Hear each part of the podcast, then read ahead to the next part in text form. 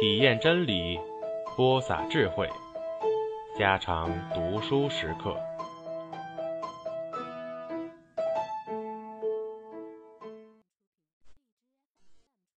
十八，日子平平的过了一个月，一切人心上的病痛似乎皆在那份长长的白日下医治好了。天气特别热，个人只忙着流汗，用凉水淘江米酒吃，不用什么心事。心事在人生活中也就留不住了。翠翠每天接到白塔下背太阳的一面去午睡。高处地极凉快，两山竹幌里叫得使人发松的竹雀和其他鸟类又如此之多，致使她在睡梦里尽为山鸟歌声所扶着，做的梦也便常是顶荒唐的梦。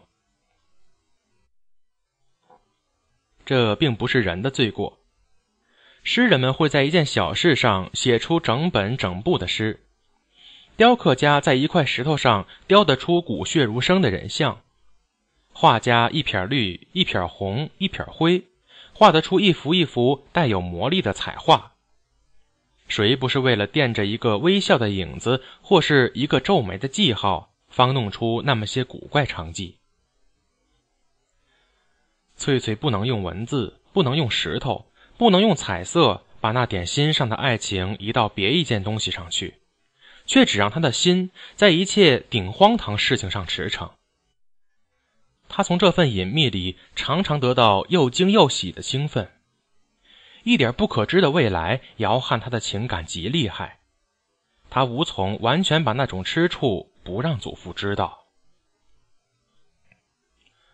祖父呢，可以说一切都知道了的，但事实上他又却是一个一无所知的人。他明白翠翠不讨厌那个二老，却不明白那小伙子二老怎么样。他从船总处与二老处皆碰过了钉子，但他并不灰心。要安排的对一点儿，方合道理，一切有个命。他那么想着，就更显得好事多磨起来了。睁着眼睛时，他做的梦比那个外孙女翠翠便更荒唐、更辽阔。他向各个过渡本地人打听二老父子的生活，关切他们如同自己家中人一样。但也古怪，因此他却怕见到那个船总同二老了。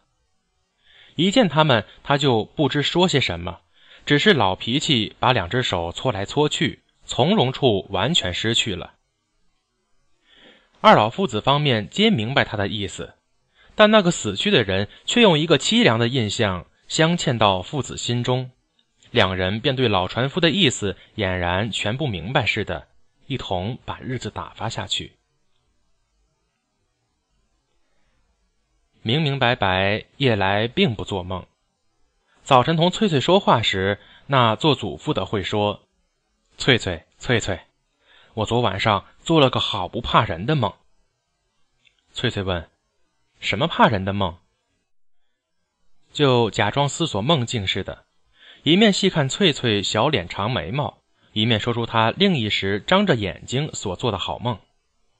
不消说，那些梦原来都并不是当真，怎样使人吓怕的？一切河流皆得归海，话其实说的纵极远，到头来总仍然是归到使翠翠红脸那件事情上去。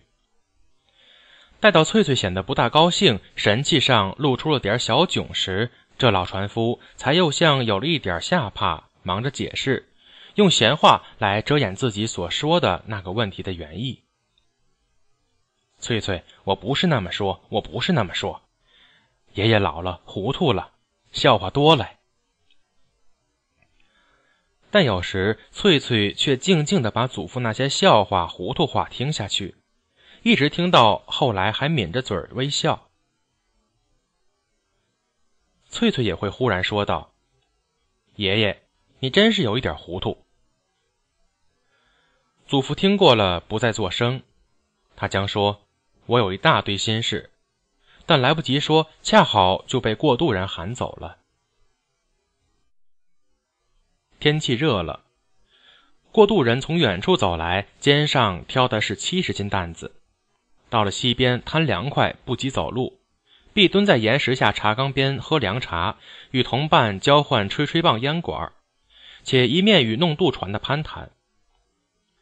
许多子虚乌有的话，皆从此说出口来，给老船夫听到了。过渡人有时还因溪水清洁，就溪边洗脚磨澡的，坐得更久，话也就更多。祖父把些话传给翠翠，翠翠也就学懂了许多事情。货物的价钱涨落呀，坐轿搭船的费用啊，放木筏的人把他那个木筏从滩上留下时，十来个大鹞子如何活动啊？在小烟船上吃晕烟，大脚娘如何烧烟呢？无一不备。挪送二老从川东押物回到了茶洞。时间已近黄昏了，西面很寂静。祖父同翠翠在菜园子里看萝卜秧子。翠翠白日中觉睡久了些，觉得有些寂寞，好像听人嘶声喊过度，就争先走下溪边去。下坎时，见两个人站在码头边，斜阳影里，背身看得极分明，正是挪送二老同他家中的常年。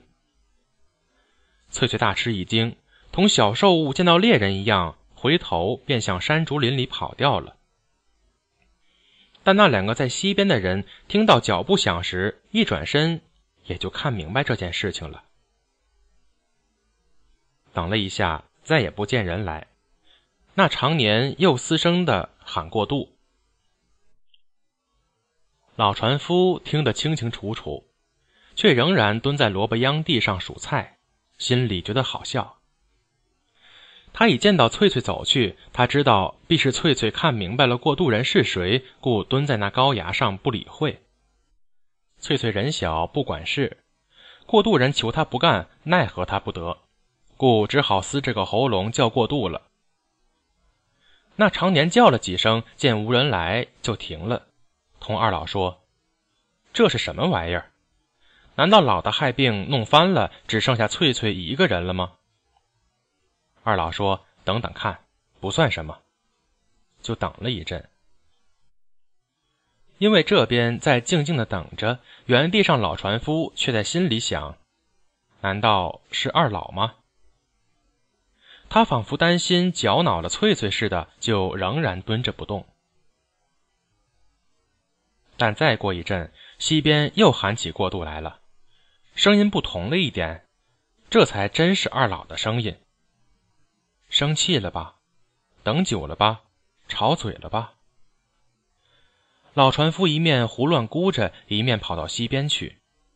到了西边，见两人夜已上了船，其中之一正是二老。老船夫惊讶的喊叫：“呀，二老，你回来了！”年轻人很不高兴似的。回来了。你们这渡船是怎么的？等了半天也不来个人。我以为。老船夫四处一望，并不见翠翠的影子，只见黄狗从山上竹林里跑来，知道翠翠上山了，便改口说。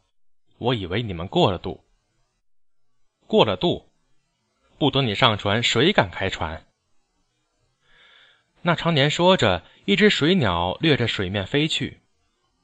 翠鸟儿归科了，我们还得赶回家去吃夜饭。早嘞，到河街早嘞。说着，老船夫已跳上了船，且在心中一面说着：“你不是想继承这只渡船吗？”一面把船索拉动，船便离岸了。二老，路上累得很。老船夫说着，二老不知可否不动感情听下去。船拢了岸，那年轻小伙子同家中常年挑担子翻山走了。那点淡漠印象留在老船夫心上，老船夫于是，在两个人身后。捏紧拳头，威吓了三下，轻轻的吼着，把船拉回去了。